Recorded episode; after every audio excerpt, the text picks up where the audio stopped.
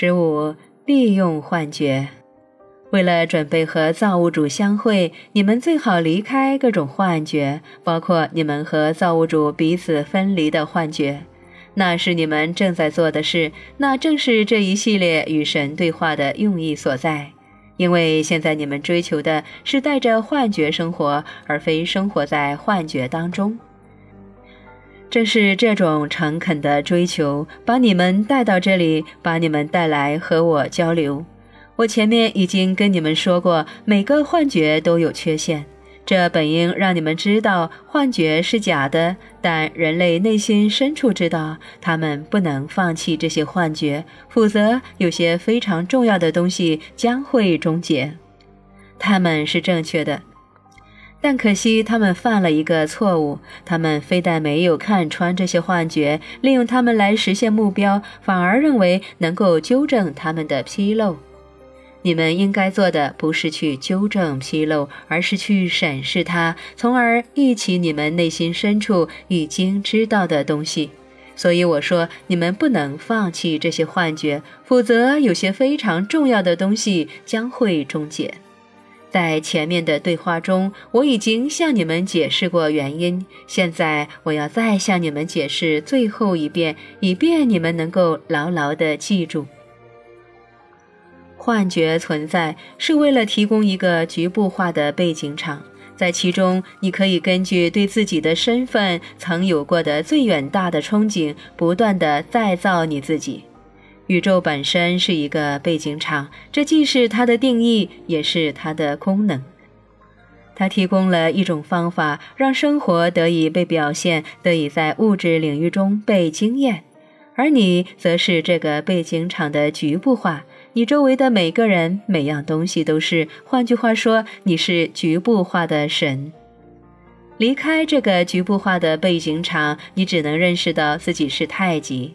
太极无法经验其自身的本质，因为别的东西并不存在。如果没有非你的东西，那么你的本质也就不存在。它既不可能被经验，也不可能被认识。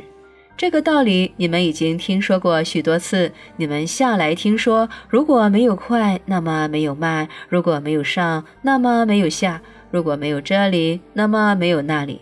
因而，如果没有幻觉，那么你们既不在这里，也不在那里。于是，你们集体创造了这些非凡的幻觉。你们自己创造了一个世界，实际上是一个宇宙。这为你们提供了一个背景场。在其中，你们可以决定和宣布、创造和表现、经验和实现你们的真实身份。你们全都做了这件事，这是你们的命运。你们每个人都是神圣总体的个体化。你们每一个人都在寻求认识自己、定义自己。你是谁？你是好人吗？你是坏人吗？什么是好？什么是坏？你是高大吗？你是矮小吗？什么是高大？什么是矮小？你是这些东西中的任何一种吗？成为这些东西意味着什么？你真的很神奇吗？这是神唯一有过的疑问。我是谁？我是谁？我是谁？现在我要选择成为谁？这是唯一重要的问题，这是你的灵魂时刻用你的生活来决定的问题。现在我要选择成为谁，别去寻找，而是去决定。因为生活不是一个发现的过程，它是一个创造的过程。每一个行动都是自我定义的行动。神时时刻刻处在自我创造和自我经验的过程中，这也是你在这里正在做的事情。你正在经验非你的东西，以便经验到你的真实身份。其实，宇宙间并没有非你，你是一切，你是所有。神是总体，神是一切。然而，为了认识你，神如今表现出来的一部分，你必须想象出一些非你的东西。这是伟大的想象，这些东西是生活的幻觉。因此，要利用幻觉，感恩幻觉。你的生活是一场魔术，而魔术师就是你。所谓通往大师的旅程，便是在遭遇幻觉时表现出你的身份的辉煌之处。在这个背景之内，承认幻觉可以非常逼真是很重要的。要使用各种幻觉原有的功能，首先要理解它们的本质，但光靠理解是不够的。接下来，你们要决定幻觉意味着的是什么。最后，在这个你们遭遇创造的局部化背景场，你们称之为境遇或者境况中，你们还要选择神圣领域中的哪个部分，即你们自己的哪个部分是你们想要经验的。简单来说，这个过程就是一识破幻觉，二决定幻觉意味着什么，三再造全新的自己。使用十大幻觉的方法有许多种，经验他们的方法也有许多种。你们可以选择把它们当做正在发生的现实来经验，也可以选择把它们当做已经过去的记忆来经验。高级文化和高级生灵都是采取后面这种方法来使用幻觉。高度进化的生灵仍然意识到幻觉的存在，但他们从来不去终结这些幻觉。别忘了，终结他们等于终结你们所认识的生活，只是将他们当作过去而非现在一部分来经验。他们鼓励每个人永远记得这些幻觉，但永远别再将他们当作正在此时此地发生的现实。然而，无论把它们当作现实来经验，还是当作过去来经验，最重要的是认识它们的实质只是幻觉而已。然后你就能随心所欲地使用它。如果你想要经验你的某个特别属性，那么这些幻觉是你的工具。每一个幻觉都可以用于经验你的身份的许多属性。你也可以结合几个幻觉来经验多种属性，或者以不同的方式经验同一种属性。例如，第一幻觉和第四幻觉，也就是需求的幻觉和匮乏的幻觉，可以用于经验一种属于你的真实存在的微妙属性，也就是所谓的自信。如果没有让你对自己产生信心的东西，那么你是自信不起来的。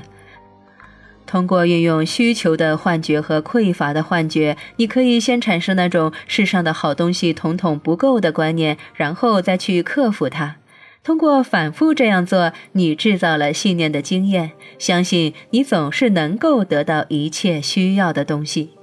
这种经验将会得到终极实在的证明。同样的例子数也数不尽，我们不妨再举一个。第二幻觉和第六幻觉，即失败的幻觉和审判的幻觉，可以共同用来制造一种特殊的效果或者经验。你们可以想象自己遭遇失败，并因此审判自己，或者接受自己的审判。然后你们可以从失败中振作起来，以不屈不挠的态度继续奋斗，最后取得成功。这是一种美妙的经验。你们大多数人曾经把这种经验送给自己许多次。然而，如果不明白失败和审判其实都是幻觉，你们将会陷入在这两种经验中，好像人生确实十分艰苦。若想摆脱这种艰苦人生，首先要摆脱幻觉，要认识到它们的本质。这些幻觉之间可以任意组合，比如说分离和要求、天谴和等级、无知和等级、匮乏、天谴和失败等等。无论是单独存在还是结合起来，这些幻觉都是为了向你们提供一个可供对比的非凡背景场，以便你们能够经验自己的真实身份。你已经许多次听说，在相对世界里，你无法经验你的真实身份，除非处于非你的空间。这些幻觉的功能正在于提供一个空间，或者说一个背景，让你能够在其中经验自己的每一种属性，让你随时可以选择成为你心目中最好的自己。现在你懂了吗？你明白了吗？很好，现在我们要逐个审视这些幻觉，并通过一些例子让你学会如何使用它们，如何以刚刚描述过的方式再造全新的自己。第一幻觉以及需求的幻觉，可以用来经验一种属于你的身份的伟大属性，也就是那种你什么也不需要的属性。你不需要任何东西也能存在，你不需要任何东西也能永远存在。需求的幻觉创造了一个背景场，让你能够在其中经验这一点。正是在踏出幻觉时，你经验到了终极实在。幻觉创造了一个让终极实在可以被理解的背景。终极实在是你认为自己需要的东西，其实你早已拥有。它存在于你之内，实际上它就是你，你就是你需要的东西。所以你随时能够把一切你需要的东西送给自己，这意味着你根本不需要任何东西。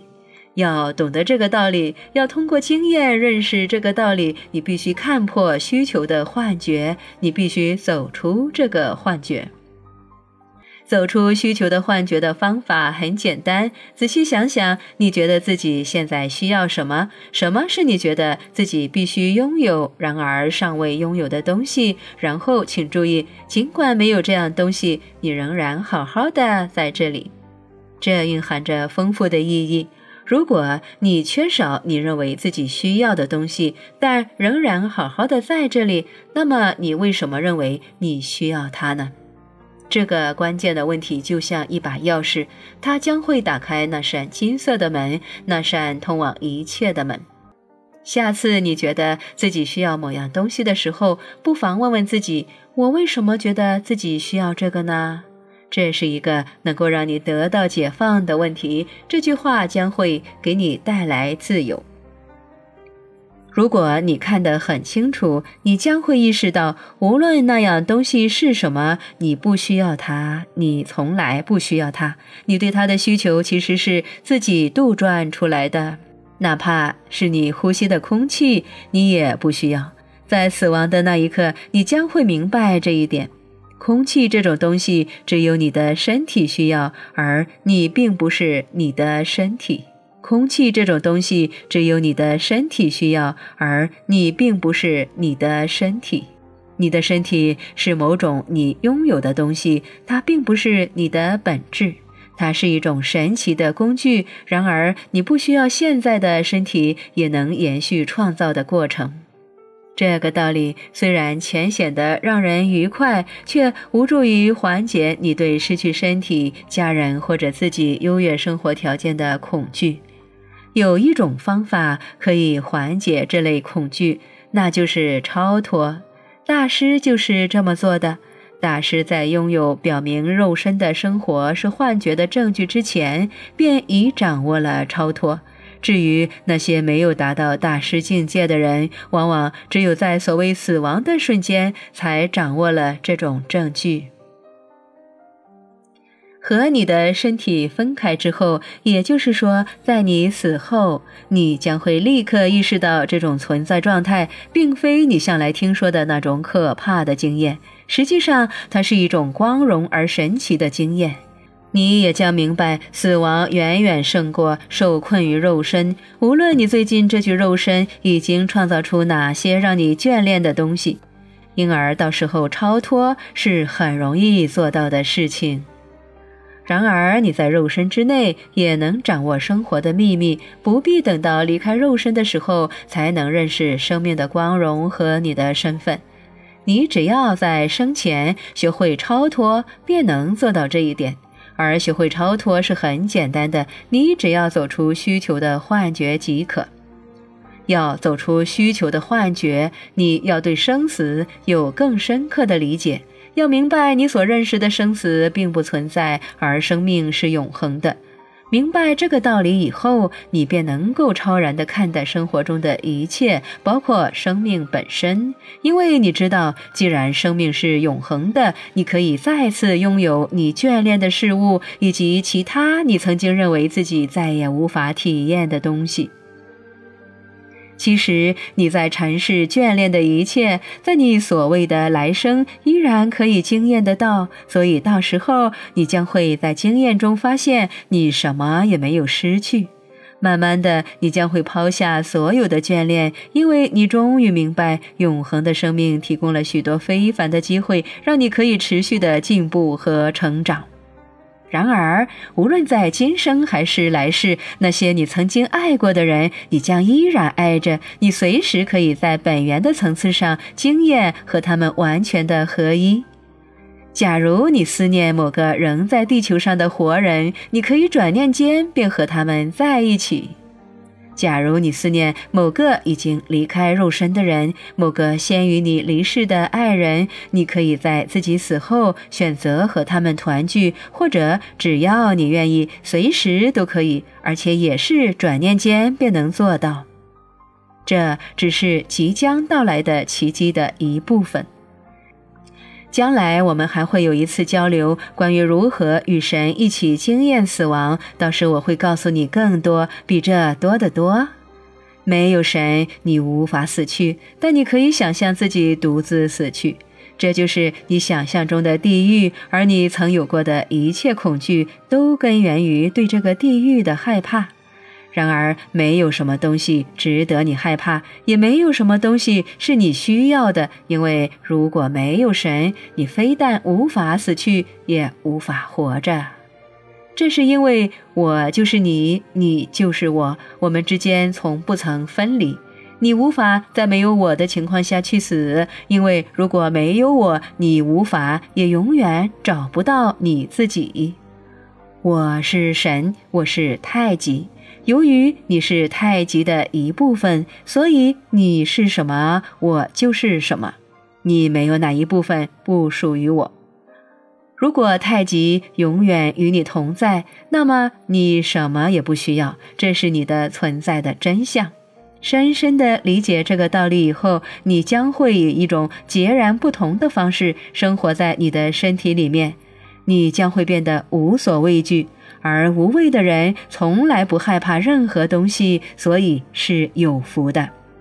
相反的，恐惧会把你害怕的东西引到你身边。害怕是一种强烈的情绪，情绪则是移动的能量，所以强烈的情绪具有极高的创造力。正是由于这个原因，我才会启发了这句名言：除了害怕本身，没有什么东西是值得害怕的。无谓的去生活的办法是认识到生活的一切后果都是完美的，包括你最害怕的后果，也就是死亡。我在这里告诉你这个消息，我在此刻告诉你这个道理。如果你仔细审视你的生活，你将会发现，无论你需要什么东西才能达到下一刻，才能来到此时此地，一直以来你都拥有这些东西。证据就是你此刻出现在这里的事实。